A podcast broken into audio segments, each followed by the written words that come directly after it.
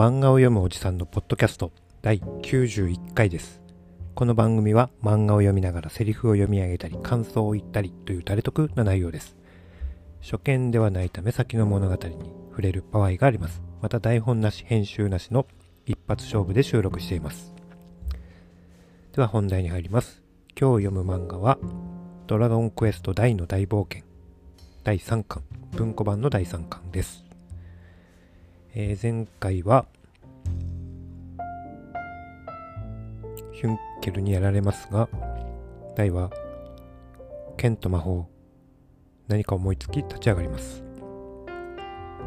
で今日の1話目父の魂の巻。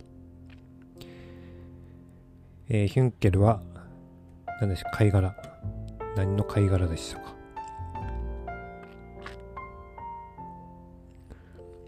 魂の貝殻。これを聞いております。我が最愛の息子ヒュンケルよ。お前に真実を伝えたいがゆえにここにわしのメッセージを残す。あの日勇者たちが地底魔城に攻めてきた日地獄の門を守るわしは勇者アバンと戦った。だがアバンは強かった。わしは死を覚悟したその時じゃ。やめましょう。情けをかけるつもりか。それは明らかに子供が作ったもの。まさかとは思ったのですがあなたにも家族がと。一瞬そう考えたら切れなくなりました。ということで、えー、負けを認めました。バルトスさん。勇者との恥を忍んでお願いも申す。わしは語った。人間の子供を拾い育ててきたことを。今切らずともハドラーが死ねばわしは消えてしまう。なんとかその子の面倒を見て正しく強く正しい戦士に育て上げてほしい。本当の人間のぬくもりを与えてほしいと。アバン殿は快く承知してくださった。ガーン。ハドラー、ハドラーじゃない、ヒュンケル、ガーンですね。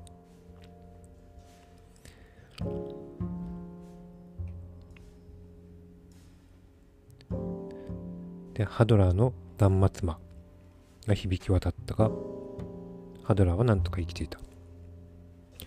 死の瞬間、俺は魔界の神バーン様の大魔力によって救われた。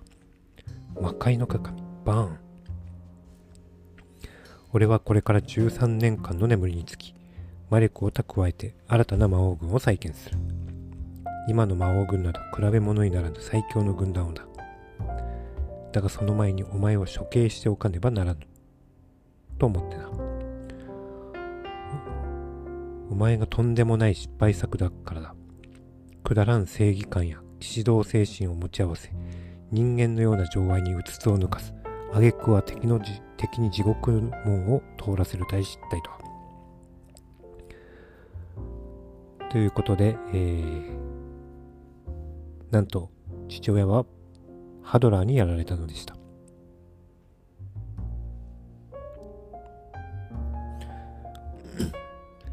そこを崩れ去るところをヒュンケルが発見。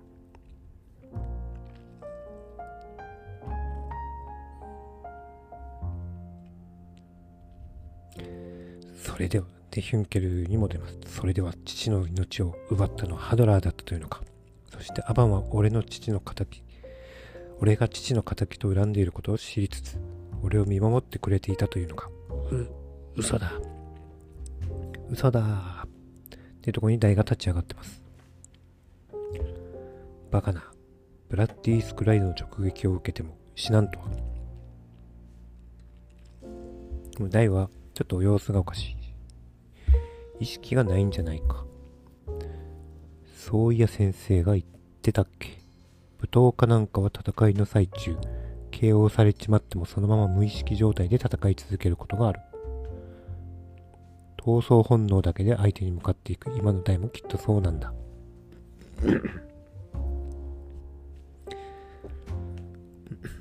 で、マームに、ヒュンケルやめてって聞いたはずよお父さんの言葉をあなたが真に憎むべきは魔王軍今更そんなことが信じられるか。俺はもう魔王軍の魔剣戦士ヒュンケルなのだ。行くぞ、大。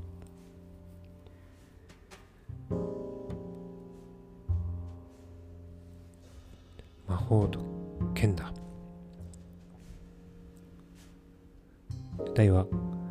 ヒュンケルの鎧をに傷をつけます。ま、まさか、この最強の鎧に傷が。だ大の剣が、剣が燃えている。で、今日の1話目終わり。2話目、正義の稲妻剣の巻。いかなる人間も魔法と剣を同時に繰り出すことなどできないはずだ。そんな真似ができる奴がいるとすれば、人間以上の存在。そんなバカな。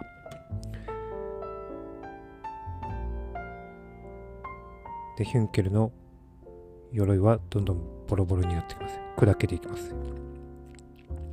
魔法剣が強い。でも、これどういう理屈なんだろう。この鎧は魔法を完全に防御できる。弾き返す剣。今までは剣だけでは鎧に傷をつけることができなかったのにメラの魔法を炎をまとったこの剣ではあっさり破壊される鎧。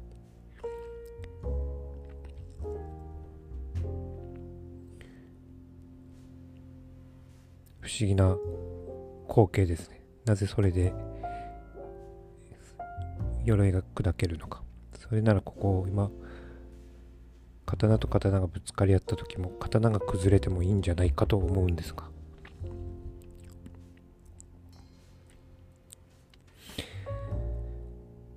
で、えー、大は東幕靴症ですかね。これで捕まってます。だ大稲妻だ。稲妻を呼べ。この一撃で決着をつけてやるわ。稲妻稲妻を稲妻を呼ぶ。ブラッディスクライド、大、うおー、かブチ、糸を切ってますね。ライデン、スラッシュ、おー、決まった。で、ヒュンケルの鎧が全部粉々に砕け降りる、砕けます。で、ヒュンケル倒れる。やられるところ、大にとがとどめを刺そうとするところ、マームが、大もうやめて、決着はついたわ、あなたの勝ちよ。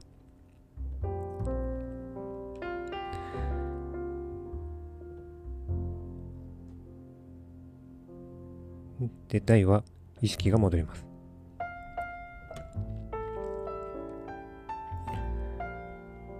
なぜ敵である俺を敵なんかじゃないわ。といつかあなたにこれを返す時が来ると、そんな気がしたの。アバンの印ですかね。これをヒュンケルに返しました。この優しさ、この温かいぬくもり、まるで聖母だ。大は自分が勝ったこともよく覚えてない。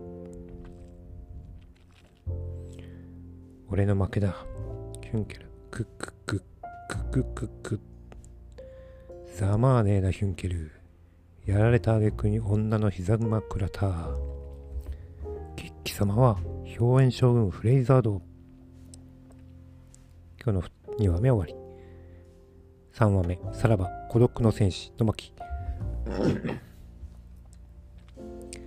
表演将軍フレイザード。なんだあいつ、炎と氷がくっついてやがる。で、なぜいるのか、貴様が。決まってんじゃねえか、てめえの息の根を止めてやろうと思ってきたがさ。てめえはだ、だいたいてめえは昔から気に入らなかったんだ。人間の分際で俺様の手柄を横取りしようなんて100年早いんだよ。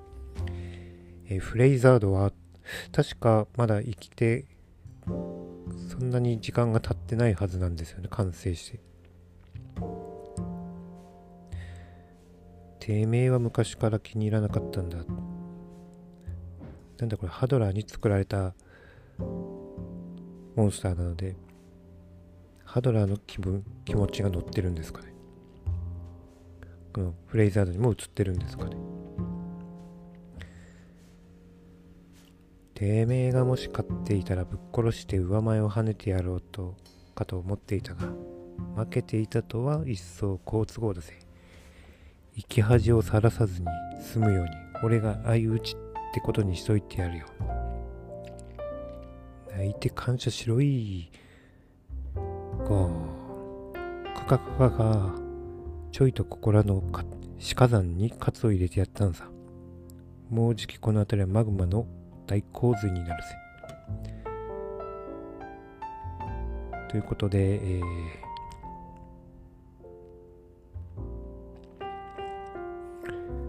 溶岩に溶岩がいっぱい出てきます。溶岩に飲み込まれそうなところ。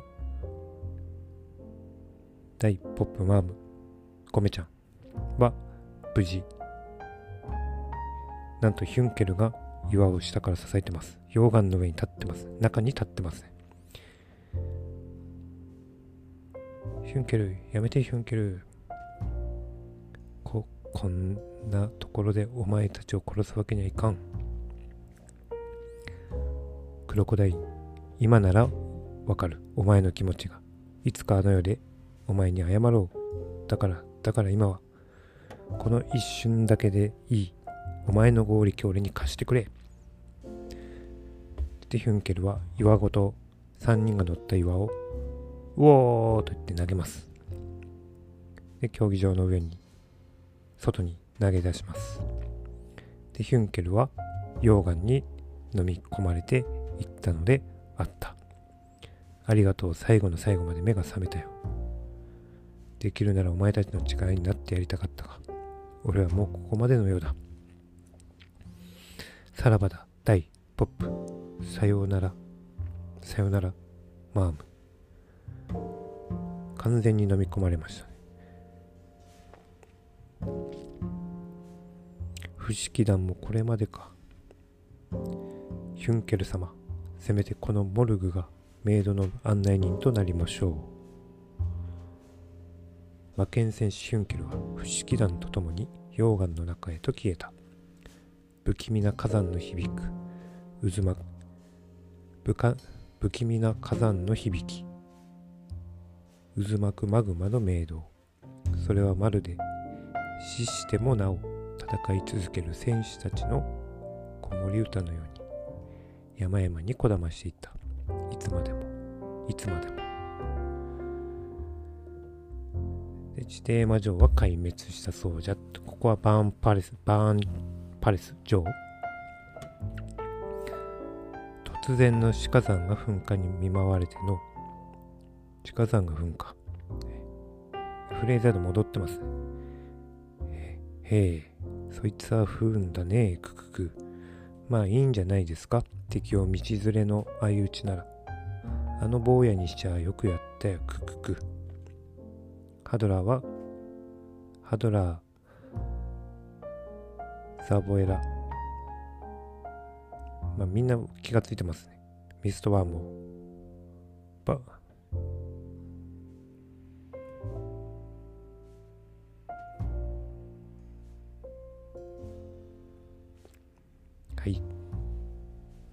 こで第今日の3話目終わり。第3巻もここで終わりです。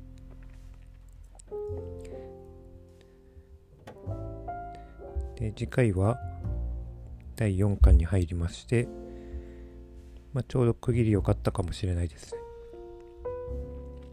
はい。では今日はここまでにします。ありがとうございました。また明日。